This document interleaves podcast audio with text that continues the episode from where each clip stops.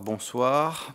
Euh, ce soir, euh, nous avons le plaisir d'accueillir, dans le cadre du cycle de conférences euh, organisé par l'ISM et en partenariat avec la BULAC sur prêcher et convaincre en contexte musulman, Madame Wassila Saïdia, qui est professeure d'histoire contemporaine à l'Université Lumière Lyon 2 et membre du laboratoire de recherche historique Rhône-Alpes, le LARA euh, elle est membre aussi de l'Institut d'études, euh, l'Institut supérieur d'études des religions et de la laïcité, l'ISERL, et elle a été directrice de l'IRMC, l'Institut de recherche sur le Maghreb contemporain de Tunis de 2017 à 2021. Alors, euh, Madame Saïdia euh, travaille sur l'histoire de l'islam et du catholicisme contemporain. C'est une historienne du, religieux en situation coloniale et elle s'intéresse aussi aux rapports complexes entretenus entre religion et politique de part et d'autre de la Méditerranée à l'époque contemporaine. Alors, elle a une nombreuse et impressionnante liste de publications, parmi euh, lesquelles, euh, dans laquelle on a sélectionné euh, trois titres, trois ouvrages. l'Algérie catholique, une histoire du catholicisme en Algérie du 19e à nos jours, CNRS édition, par Paris en 2018. L'Algérie coloniale, musulmans et chrétiens, le contrôle de l'État, 1830-1914, CNRS édition aussi en 2015. Et puis Claire catholique et ouléma sunnite dans la première moitié du XXe siècle, discours croisé chez Keutner, Paris en 2004. Alors, le titre de la conférence que, que Madame Saïdia va nous présenter aujourd'hui, c'est Convertir les musulmans au catholicisme dans l'entre-deux-guerres, mission impossible Point d'interrogation. Merci Pascal, euh, merci à la Bulac, merci à l'ISM. Une pensée toute particulière à Dominique Avon, euh, qui euh, qui m'avait invité à participer à ce séminaire et qui malheureusement n'est pas avec nous aujourd'hui. Et puis bien bonsoir à l'assistance et puis bonsoir aux personnes qui sont en ligne avec nous. Alors, euh, un très bref rappel historique permet de réaliser que le christianisme n'est pas allé à la rencontre de l'islam comme il a pu le faire avec d'autres religions. Et quelque part, le processus de rencontre euh, s'est opéré à l'inverse. La confrontation pluriséculaire s'est faite à l'avantage de l'islam qui s'est imposé sur des terres qui étaient chrétiennes et il en a islamisé une partie des populations. À l'issue de ce processus, dans ce que l'on va appeler euh, euh, le monde euh, arabo-musulman, seuls quelques îlots de chrétienté parviennent à se maintenir. Il en découle très tôt une perception à la fois ambiguë et évolutive de l'islam. Certains, dans la lignée de Jean Damascène, y voient une hérésie chrétienne. D'autres développent toute une gamme d'approches. Le fait qu'il soit envisagé comme une hérésie du christianisme pourrait d'ailleurs suggérer une certaine proximité entre les religions. Cependant, peu à peu, les affirmations de l'existence d'une distance incommensurable entre la religion chrétienne et l'islam s'imposent alors que la question de l'évangélisation des musulmans se pose, elle, depuis le Moyen Âge. Quelques grandes idées sur l'apostolat auprès des musulmans traversent les siècles et, si on propose quelque chose d'un petit peu schématique, peuvent être réparties en deux grandes tendances. La première tendance consiste à affirmer qu'il n'y a absolument rien à faire et qu'il est tout simplement préférable de s'occuper en priorité des chrétiens orientaux et de ramener ce que l'on nomme des schismatiques d'un point de vue catholique dans le giron de l'Église catholique. Pourquoi ce constat? Eh bien, tout simplement parce qu'on constate que les contingences matérielles réduisent l'action des missionnaires catholiques, dans la mesure où les musulmans sont sous juridiction musulmane pendant des siècles. D'autre part, on constate aussi que la coercition sociale reste très importante et on parle du fanatisme des musulmans et euh, de leurs dirigeants, qui passe tout simplement comme un fait euh, acquis. Je voulais mettre mon chronomètre, mais ça marche pas. Donc je vais laisser ça de côté.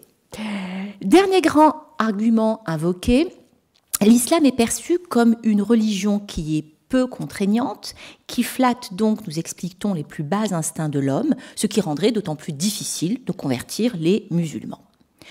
L'autre tendance est tout autre. Elle considère qu'il n'est tout simplement pas acceptable d'exclure les musulmans de l'économie du salut.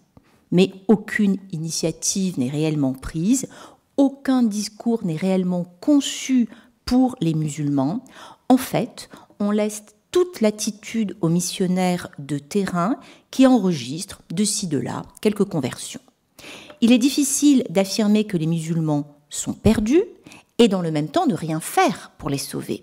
Toutefois, concrètement, rien n'est entrepris pour mettre un terme à cette situation qui prévaut grosso modo jusqu'au XIXe siècle. À ce moment-là, la configuration décrite précédemment est alors modifiée car un paramètre fondamental change. Le monde arabo-musulman perd progressivement son indépendance. L'évolution est achevée à l'issue de la Première Guerre mondiale et l'on voit clairement le pouvoir passer du côté de l'Europe. Dès lors, l'un des obstacles fondamentaux est levé. Les missionnaires peuvent enfin, disent-ils, investir le monde musulman, la voie semble ouverte.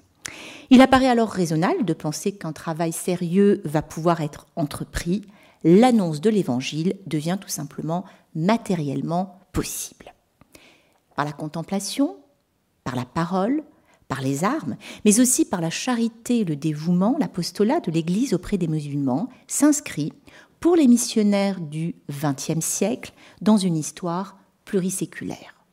Certes, les résultats n'ont pas toujours été à la hauteur des espérances, ce qui n'a pas découragé les catholiques si on place dans cette optique la fondation en la fin des années 1860 des euh, Pères Blancs en Algérie. En effet, lors de la reprise de l'élan missionnaire au XIXe siècle, renaît l'espoir de convertir les musulmans, d'autant plus que les conditions politiques semblent plus favorables, car, pour partie, les pays du monde arabo-islamique sont progressivement soumis à la domination coloniale européenne.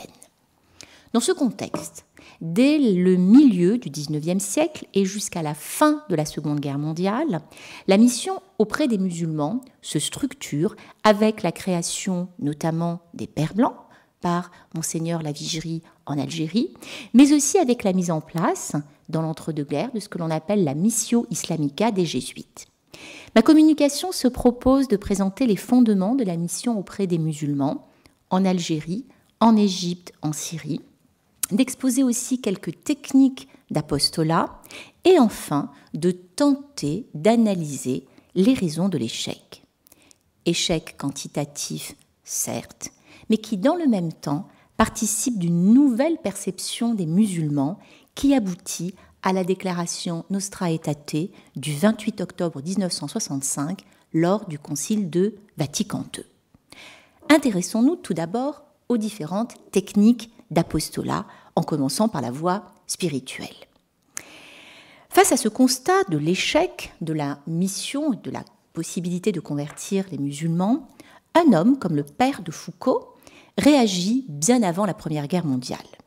Bien que l'ermite de Tamanrasset meure assassiné, sans disciples ni aucune institution destinée à poursuivre son action, il exerce une véritable fascination dès les années 1920 dans certains milieux catholiques.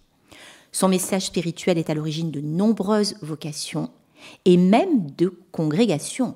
Je pense notamment au Petit Frère de Jésus, fondé par le, père, le frère pardon, René Voilhomme en 1933, et aux Petites Sœurs de Jésus, créées par la sœur Madeleine Hutin en 1939.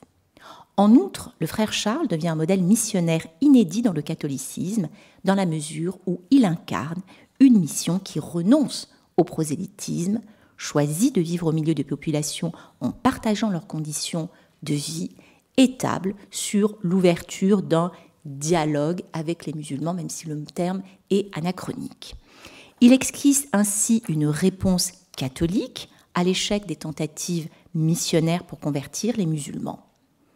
C'est pourquoi bien au-delà de la famille spirituelle qui se réclame de son exemple, Charles de Foucault constitue, dès l'entre-deux-guerres, une référence pour tous ceux qui cherchent à sortir de l'impasse. Il rompt avec la mission pour passer au témoignage.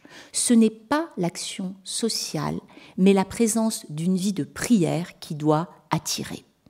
Foucault propose une nouvelle voie à la mission, dont s'inspirent un certain nombre de missionnaires dès la fin de la Première Guerre mondiale. Cette orientation spirituelle va se retrouver aussi dans ce que l'on appelle l'apostolat par la prière. Il serait absolument fastidieux ici de répertorier toutes les occurrences de la prière comme soutien, comme voie spirituelle pour la conversion des musulmans.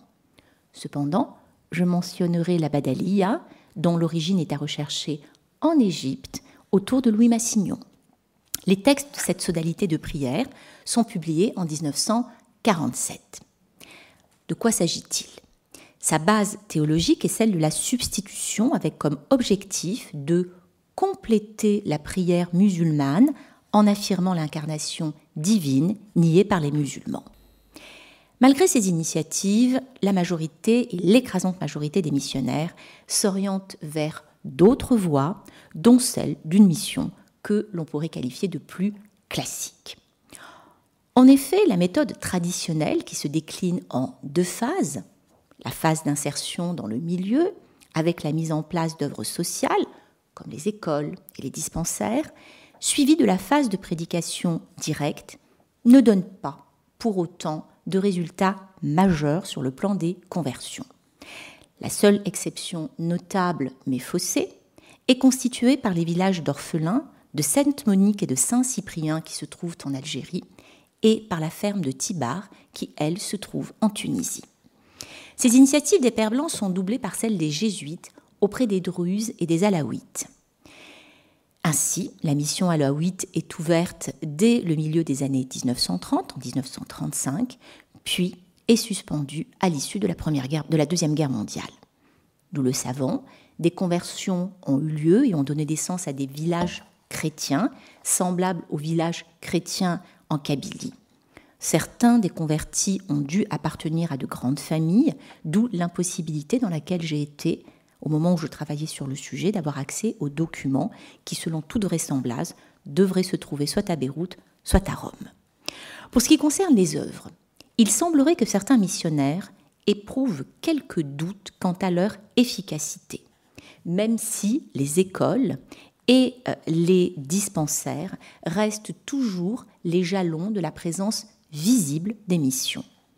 En effet, chez les Pères Blancs, une certaine critique se fait jour et conduit au début des années 1920 à la fermeture, voire à la suppression des internats.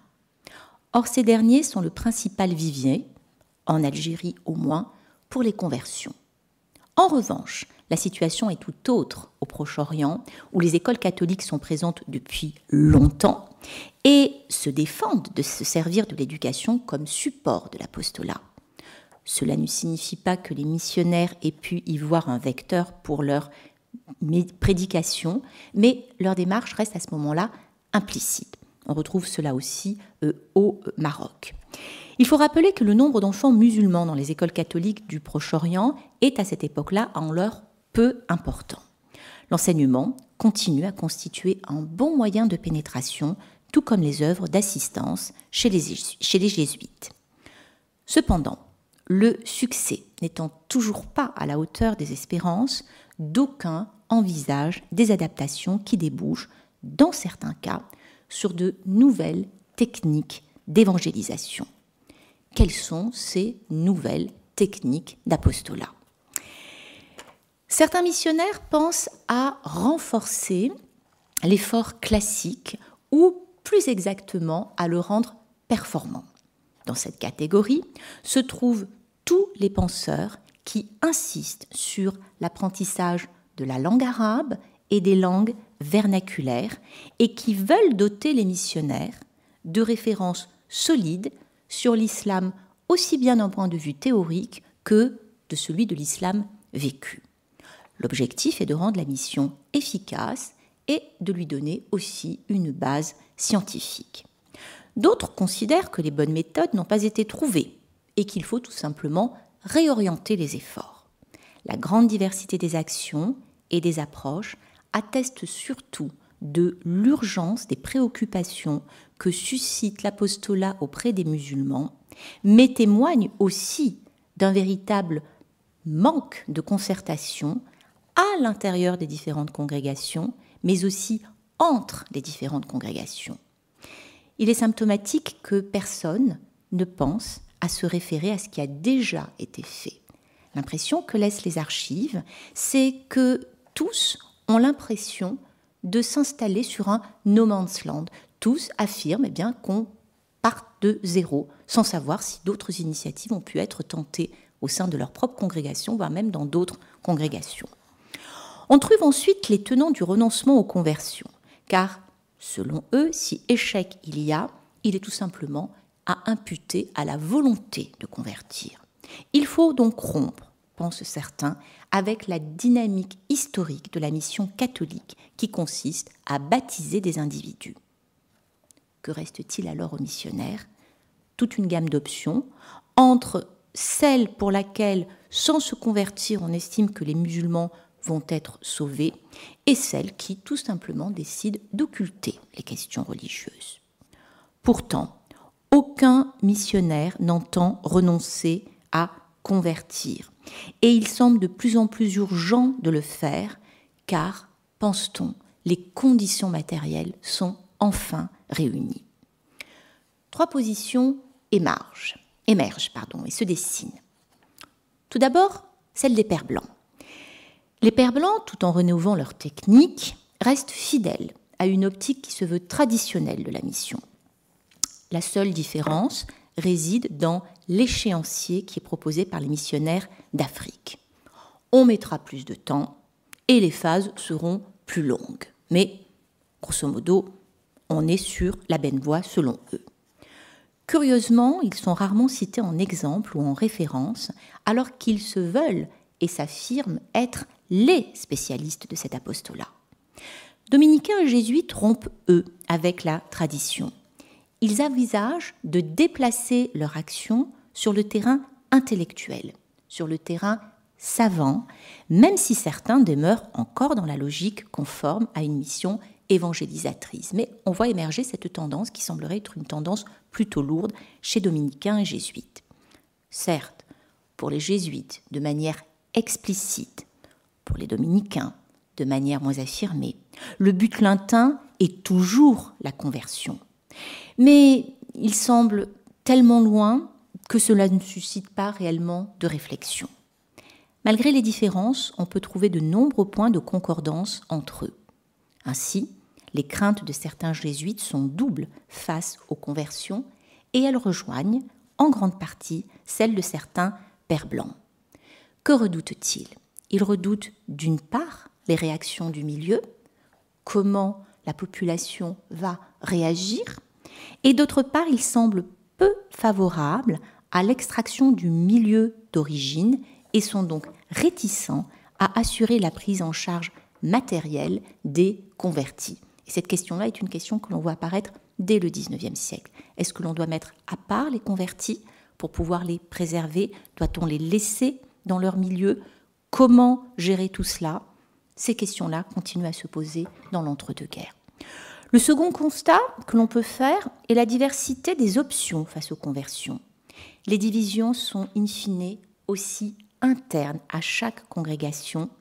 Et finalement, on se rend compte que les divisions passent avant tout entre les hommes et leur sensibilité, beaucoup plus qu'entre les congrégations à proprement parler. Par ailleurs, les régions qui sont le plus évoquées quand il s'agit de mener une action se concentrent dans le monde arabe, alors que nous le savons, l'Asie regroupe la plus grande partie de la population islamique et qu'il y aurait aussi des musulmans à convertir en Europe, notamment dans les Balkans. ils sont présents depuis des siècles. La vision des missionnaires catholiques de l'islam est indiscutablement arabo-centrée. Est-ce que parce qu'une grande partie de ces missionnaires de ces trois congrégations sont aussi et majoritairement français La question est posée. D'où l'importance qu'ils vont accorder à l'apprentissage de l'arabe classique, alors que ce dernier n'est véritablement maîtrisé que par une minorité de musulmans. Dans tous les cas, les missionnaires entendent rompre avec les pratiques empiriques de la mission auprès des musulmans. Ils entendent tout simplement se donner les moyens de réussir. C'est le constat de l'échec qui les pousse à agir, et il est intéressant de remarquer que toutes les initiatives vont se focaliser dans la même période qui grosso modo correspond à celle des années 1930. Ces ressemblances ne doivent cependant pas occulter des visions de fond différentes. Ainsi, les jésuites font rarement mention des problèmes du salut et, par conséquent, de l'urgence de mener un apostolat direct.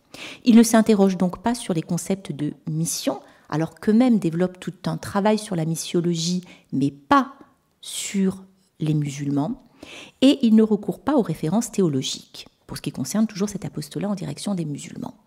En fait, les, les, jésuites ne développent pas à proprement parler une méthode d'évangélisation en vue du salut, ce qui est le moteur par contre de toutes les initiatives menées par les Pères Blancs. La démarche intellectuelle est révélatrice de l'orientation de la mission. Les Pères Blancs reflètent d'une certaine façon un ancien modèle. Les jésuites sont dans une situation que je qualifierais de transition, alors que les dominicains, dans cette période de l'entre-deux-guerres, seraient dans un stade que l'on pourrait qualifier de post-missionnaire. La diversité des positions est en fin de compte l'unique constante du milieu catholique vis-à-vis -vis de la mission auprès des musulmans. Malgré toutes ces initiatives, le succès au niveau des conversions ne se traduit pas en termes d'adhésion. Comment expliquer ce qui reste avec la Chine l'une des grandes défaites de la mission catholique? Les musulmans seraient-ils inconvertissables? Tentons de voir comment cet échec est analysé par les missionnaires. Donc ce sera le deuxième temps de ma euh, conférence, cet échec analysé par les missionnaires, où l'on voit à la fois des éléments qui relèveraient du fantasme, mais aussi des éléments qui reviennent et qui s'inscrivent dans certaines réalités. Les missionnaires mettent avant tout en avant les contingences matérielles et le petit nombre de religieux engagés dans cette action. Mais aussi, ils insistent sur les faiblesses relatives à la formation des hommes, notamment en linguistique et en islamologie. Il est extrêmement difficile de déterminer avec précision le nombre de missionnaires qui, ont été, qui a été effectivement destiné à la mission auprès des musulmans. Si les Pères Blancs, nous le savons, ont été fondés initialement dans ce but, tous ne se sont pas occupés de l'évangélisation des populations musulmanes. Les chiffres restent peu élevés. Pour les jésuites, il est tout simplement impossible de déterminer avec précision le nombre de ceux destinés à l'évangélisation car officiellement, tel n'est pas leur rôle, tout comme d'ailleurs pour les dominicains.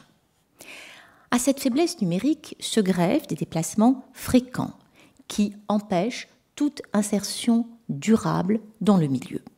Le constat est récurrent. Les missionnaires ne restent que peu de temps sur place et les rotations sont rapides. Les questions quantitatives ne sont pas seules à créer un obstacle. Les problèmes de compétences apparaissent sur trois points, l'ignorance de la langue, l'ignorance de l'islam et l'ignorance des sociétés indigènes. Pour les Pères blancs, il semble que ni l'arabe ni le kabyle ne soient réellement maîtrisés dans l'entre-deux-guerres.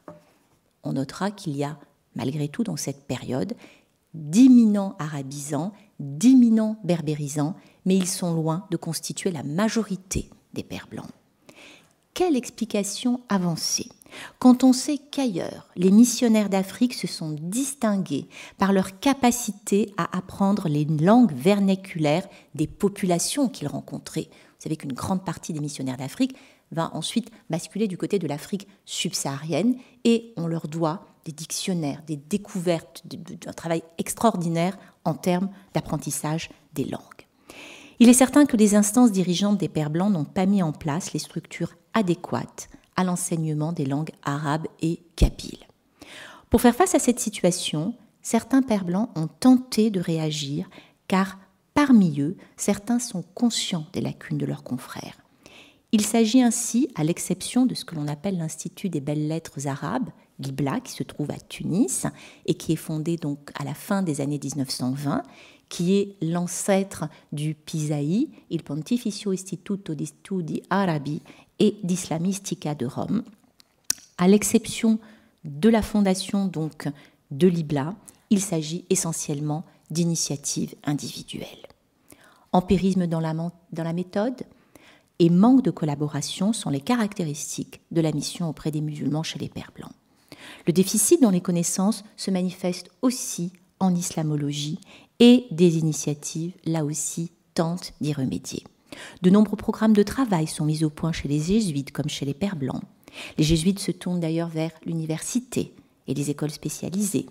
Il existe aussi des plans d'études arabes qui s'apparentent à la grande tradition française de l'orientalisme, alliant langue et civilisation. En fait, pour les jésuites de Fourvière, qui correspondent donc à la province de Lyon, et qui sont donc destinés, c'est la province qui est destinée aux missions au Proche-Orient, existe même la possibilité de se former en islamologie grâce à l'Académie d'islamologie de Fourvière, qui est fondée en 1931 par le père de Bonneville, qui est alors le provincial. Le problème de la formation, s'il est fondamental, se trouve en partie lié à celui du temps. En effet, les missionnaires ne disposent pas de beaucoup de temps à consacrer à leur formation et même de temps à consacrer à l'apostolat auprès des musulmans. Dans tous les documents, ils apparaissent accaparés par d'autres tâches et je vais vous faire la lecture d'une lettre qui résume parfaitement la situation. Nous sommes en 1936. Le père Jérémie fait la cuisine et s'occupe activement du jardin et de la basse-cour. Le père Ogomat, vieux missionnaire du Rwanda, ne peut rien faire pour la mission arabe. Moi-même, étant chargé de la paroisse de Djelfa, je suis obligé de m'en occuper sérieusement. Comment pourrais-je avec cela m'occuper utilement de la mission arabe? Étant curé, il est de mon devoir de m'occuper d'abord des chrétiens. Et puis, il nous faudrait des pères sachant très bien l'arabe. J'aurais voulu aller à Tunis. Le révérend père Marshall m'a répondu plusieurs fois que maintenant j'étais trop vieux. Le peu d'arabe que je sais, je l'ai appris avec les enfants d'El Nombre d'obstacles à la conversion travail d'apostolat se retrouve dans ces quelques lignes. Tout d'abord, le manque de personnel qualifié, tant au niveau de la langue qu'au niveau de la connaissance du milieu dans lequel vivent les missionnaires, l'habitude d'envoyer aussi de vieux missionnaires finir leur vie sous des latitudes moins rudes, c'est le cas des Pères Blancs, ce qui engendre forcément un déficit pour la station car ils ne peuvent pourvoir aux tâches matérielles qui immanquablement incombent aux autres, et les activités annexes qui les détournent de leur mission. À ces conditions inhérentes au statut du missionnaire se greffent des éléments extérieurs qui constituent aussi des obstacles à l'œuvre missionnaire. Et les missionnaires ont tendance donc à imputer la faute à un certain nombre de personnes. C'est ainsi que l'argument qui accuse les autorités civiles d'être un obstacle aux conversions n'est pas dominant dans les discours. On le retrouve de manière plus importante au XIXe siècle mais il atteste néanmoins d'une certaine réalité. Les autorités européennes sont généralement hostiles à tout prosélytisme par souci d'éviter les troubles et les émotions au sein des populations soumises. Cette pratique n'est pas établie de manière explicite mais tacite, ce qui, paradoxalement, explique son poids. Les missionnaires restent toujours évasifs sur les restrictions dont ils se disent l'objet. Les inquiétudes manifestées par les autorités sembleraient, malgré tout, plutôt s'orienter vers les missionnaires néo-évangéliques, néo-protestants, anglo-saxons, bien plus que vers les missions catholiques. La deuxième obstruction trouve ses origines pour les missionnaires chez les chrétiens. Il serait un obstacle, les chrétiens, à la conversion et à la mission auprès des musulmans. Il nous convient, convient de distinguer trois catégories de chrétiens en terre d'islam. Tout d'abord les chrétiens d'Orient, puis les Européens les convertis. Pour les Européens les convertis, la situation varie selon qu'ils soient au Maghreb ou au Proche-Orient. Et pour les Européens, un paramètre supplémentaire doit être intégré en fonction du pays du Maghreb où ils se trouvent. L'Algérie n'est ni la Tunisie ni le Maroc. Je rappellerai cet arrêt de la Cour d'appel d'Alger de 1903 qui affirme qu'un Mahométan reste un Mahométan quand bien même il est devenu catholique. Pour la plupart des missionnaires, les chrétiens sont un obstacle à un titre ou à un autre. Ces propos, bien sûr, doivent être nuancés, car pour d'autres missionnaires, au contraire, ils sont loin de constituer une gêne. Les chrétiens orientaux, pour certains, doivent être ménagés, les Européens et les convertis doivent tout simplement servir d'exemple. La diversité des situations empêche toute analyse globale, car chaque entité géographique a ses propres caractéristiques. Pour l'Algérie, des missionnaires déplorent le mépris des Européens vis-à-vis des convertis.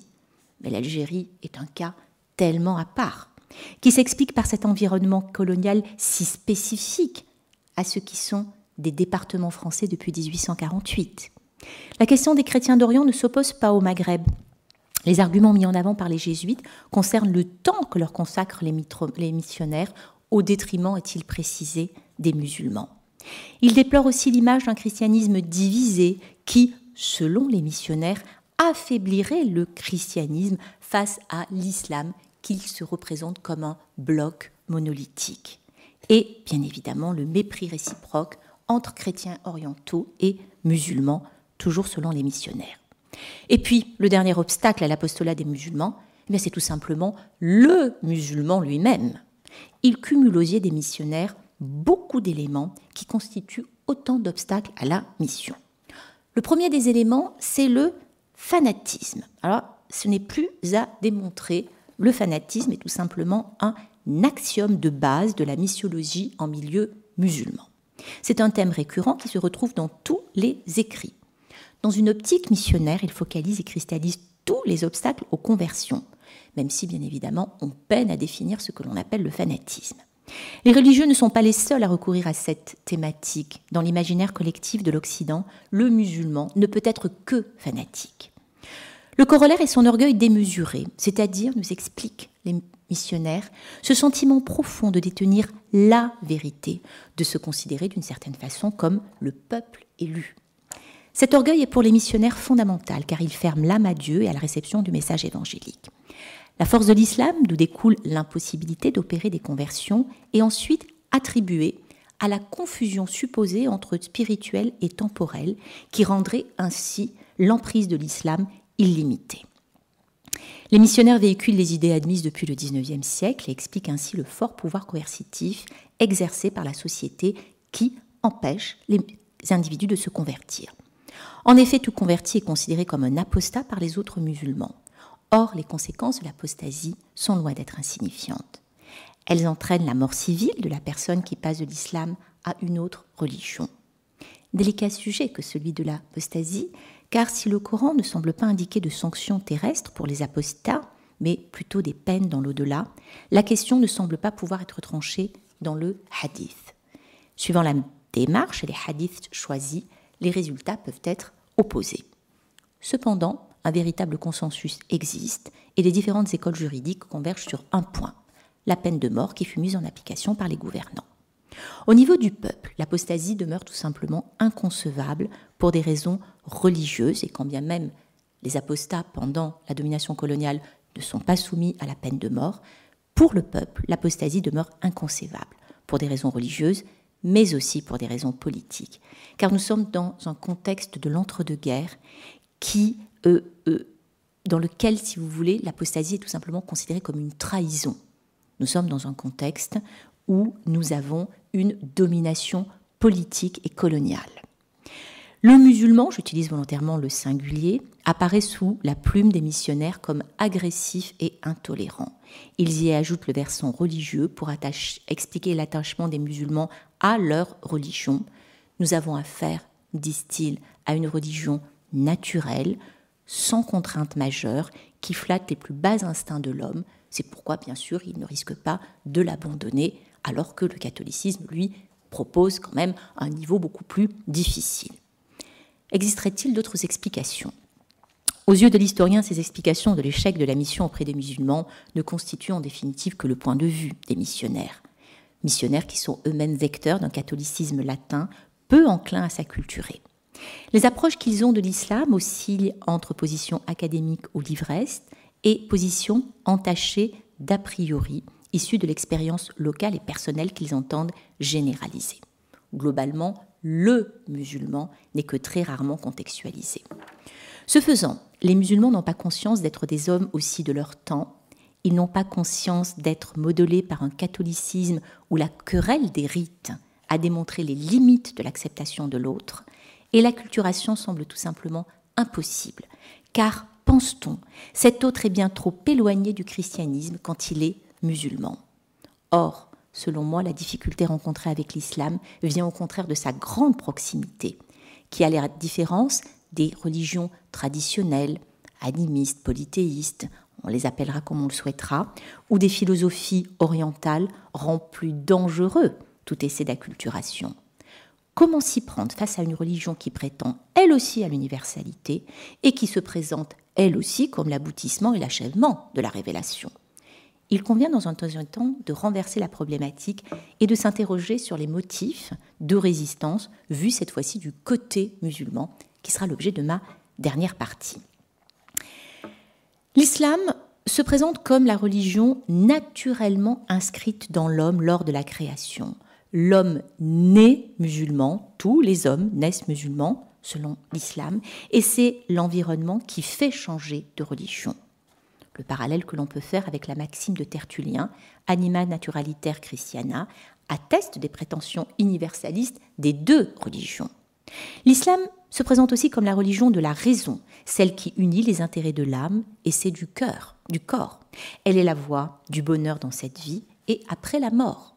Cette position trouve ses origines dans ce que l'on pourrait qualifier de conception atomistique de l'histoire.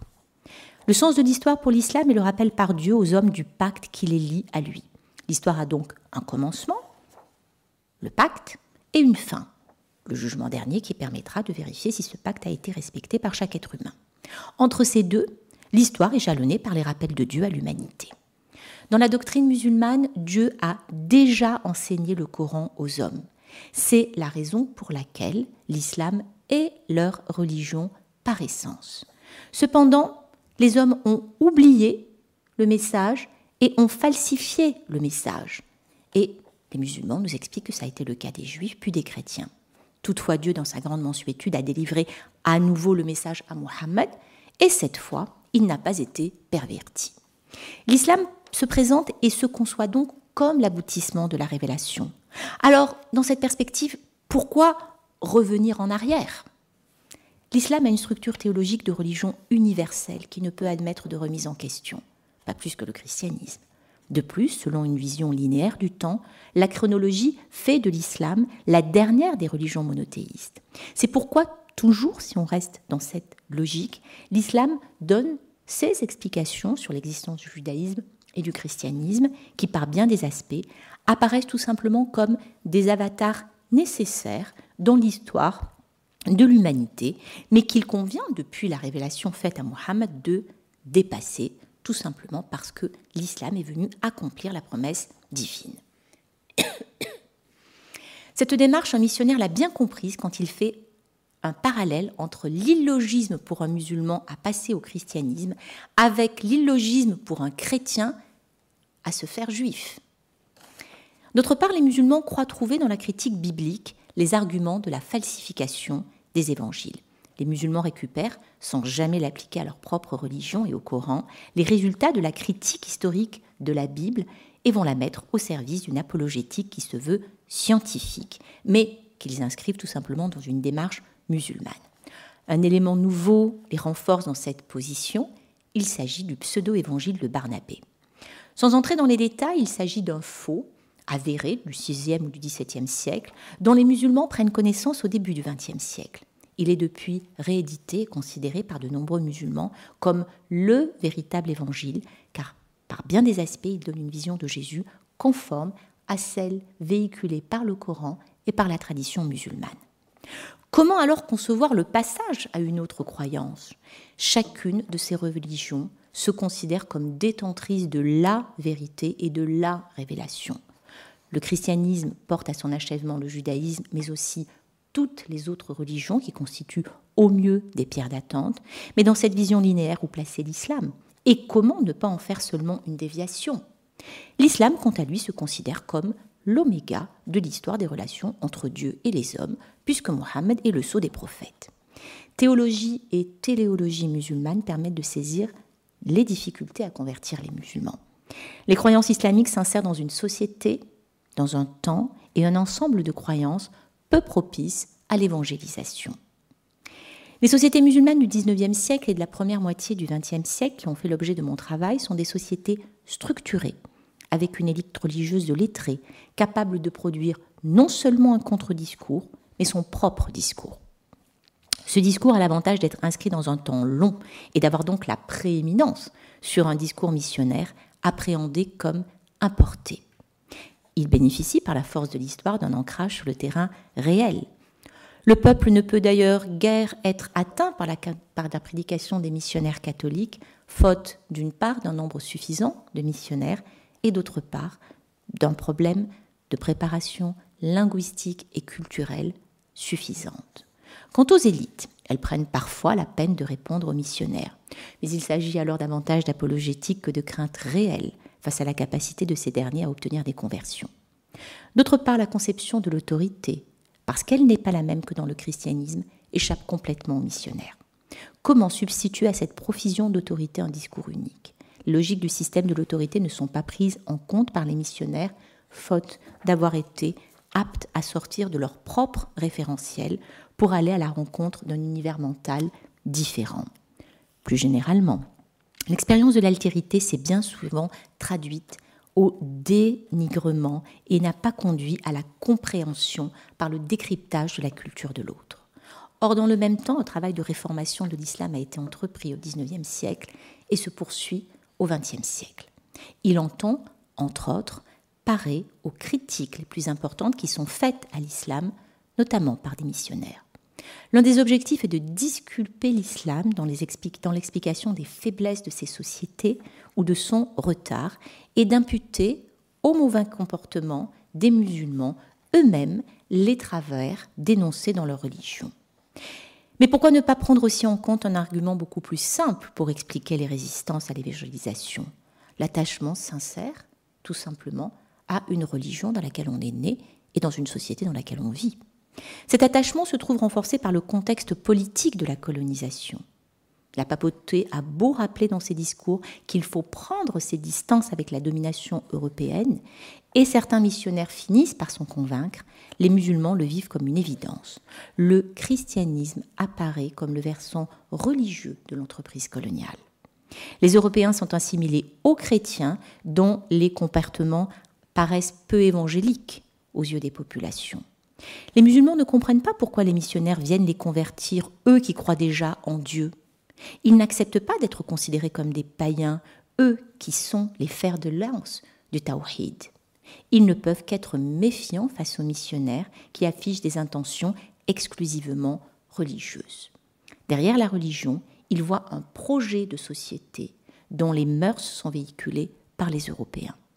Alors qu'ils subissent une domination multiforme qui touche tous les aspects de leur existence, la religion leur apparaît tout simplement comme le dernier rempart.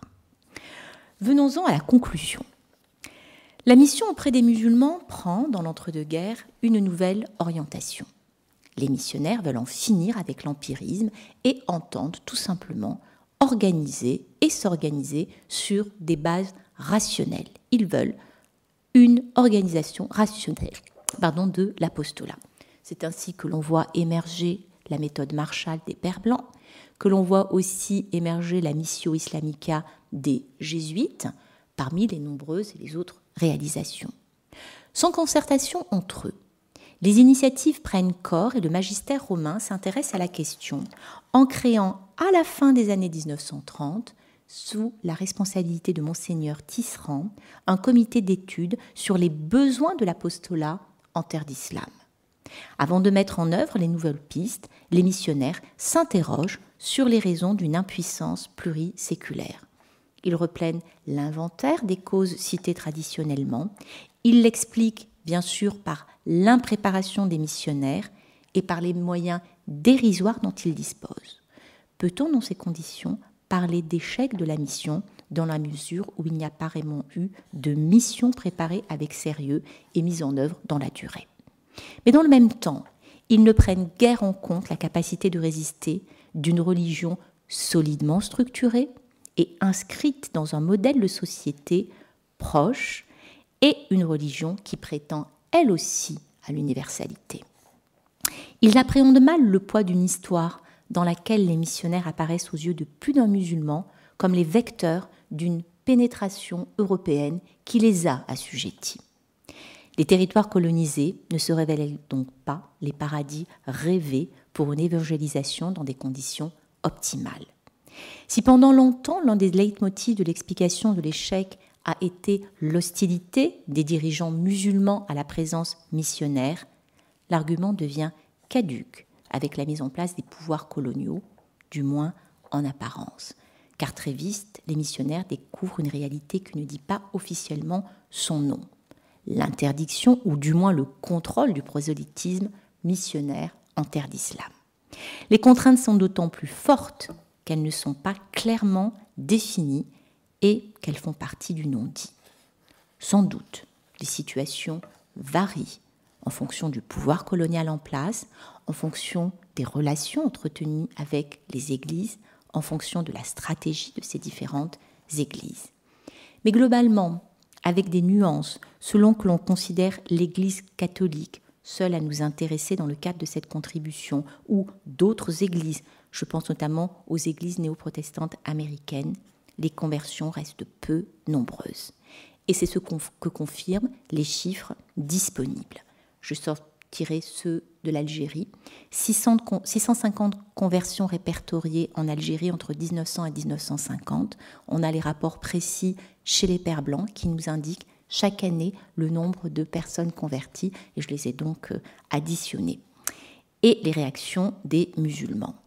Certes, les, les, musulmans dénoncent périodiquement les tentatives de conversion. Mais je vous l'ai déjà dit, cela relève davantage de l'apologétique que d'une crainte réelle. Il en eût été autrement si les conversions étaient devenues massives.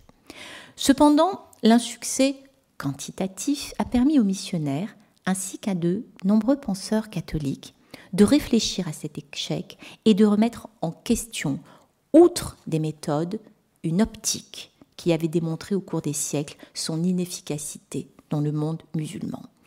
Ils sont finalement conduits à inventer un nouveau cadre pour la présence de l'Église en terre d'islam. Dès les débuts du XXe siècle, nous l'avons vu, les limites de ce que l'on pourrait qualifier d'apostolat classique sont perçues par Charles de Foucault, qui expérimente une nouvelle forme de présence chrétienne et d'annonce muette de l'Évangile. Désormais, l'initiative missionnaire ne se réduit pas aux seules congrégations qui revendiquent un rôle dans la prise en charge de l'évangélisation des musulmans. L'évolution est aussi sensible dans les congrégations et sociétés missionnaires où des individualités introduisent des sensibilités différentes, pour ne pas dire tout simplement divergentes de la ligne dominante.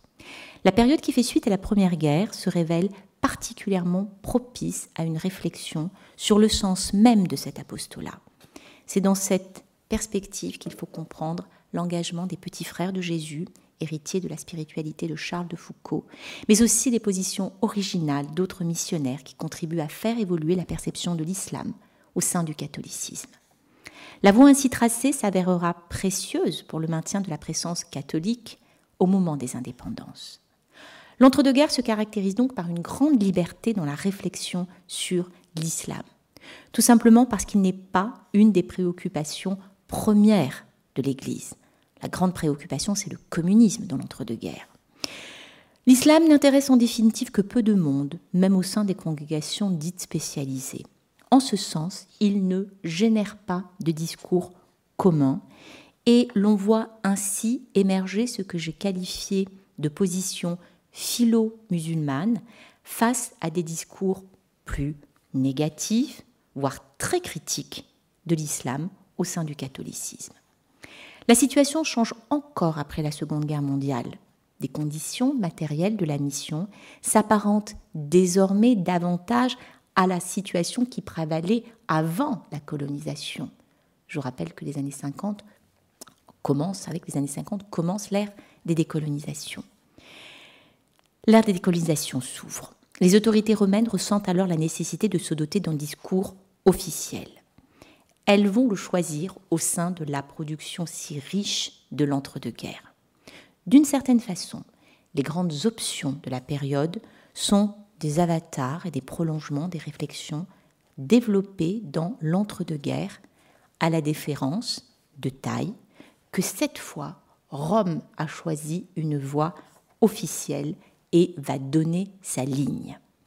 C'est en faveur des tenants de l'ouverture qu'opte alors le discours de l'institution. Les contingences de l'histoire et les circonstances du Concile Vatican II transforment le discours d'ouverture, minoritaire dans l'entre-deux-guerres, en position tout simplement officielle de l'institution. Pourquoi ce choix? Les tenants de l'ouverture sont-ils les mieux placés dans les arcanes du pouvoir romain? Bénéficient-ils des meilleurs réseaux? Ou de manière pragmatique, était-ce le seul discours que l'Église catholique put adopter afin de préserver au mieux ses intérêts? Avec l'option pour le dialogue, la conversion n'a plus de place officielle, d'autant plus que les nouvelles réalités rencontrées dans les pays musulmans rendent tout simplement la chose impossible.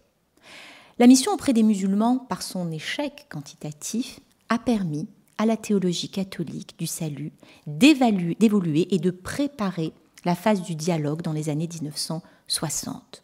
On voit ainsi des relations avec certains intellectuels musulmans, entrés alors dans une période constructive, placée sous le signe du respect mutuel. Cependant, cette étape est rattrapée à la fin du XXe siècle par des évolutions internes au monde musulman et aux crispations apparues au sein des sociétés européennes face à des populations présentées comme issues de l'immigration. Le dialogue ne peut être conçu que dans une perspective d'équilibre dynamique qui doit conduire les acteurs à sans cesse en redéfinir les termes. D'autre part, il serait innocent de penser que des attitudes plus hostiles vis-à-vis de l'islam ou les velléités de conversion ont disparu. Le silence ne signifie pas forcément l'acceptation par tous de la voie empruntée par le Vatican après la Seconde Guerre mondiale. La réciprocité se retrouve du côté musulman, où existent certaines tendances qui vivent à instrumentaliser le dialogue et qui n'hésitent pas à jouer des ambiguïtés pour en tirer des avantages en termes de légitimité. Toutefois, on ne peut pas contester la sincérité de beaucoup de ceux qui tentent de construire un cadre pour de nouvelles relations islamo-chrétiennes. Si la position officielle de l'Église catholique depuis Vatican II, et notamment la déclaration Nostra Aetate du 28 octobre 1965, est celle du dialogue, elle n'est pas seule à occuper le terrain apostolique, comme l'atteste la profusion des églises néo-évangéliques.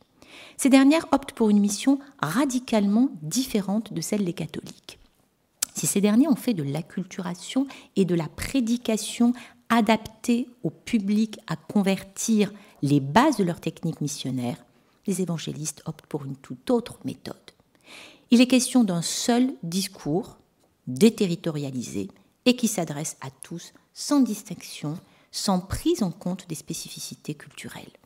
C'est la religion sans la culture, la sainte ignorance décrite par Olivier Roy. Or, Faust est de constater que ces missionnaires rencontrent plus d'écho que les missionnaires catholiques, et pas uniquement en direction des musulmans, mais aussi de fidèles d'autres religions. Je vous remercie.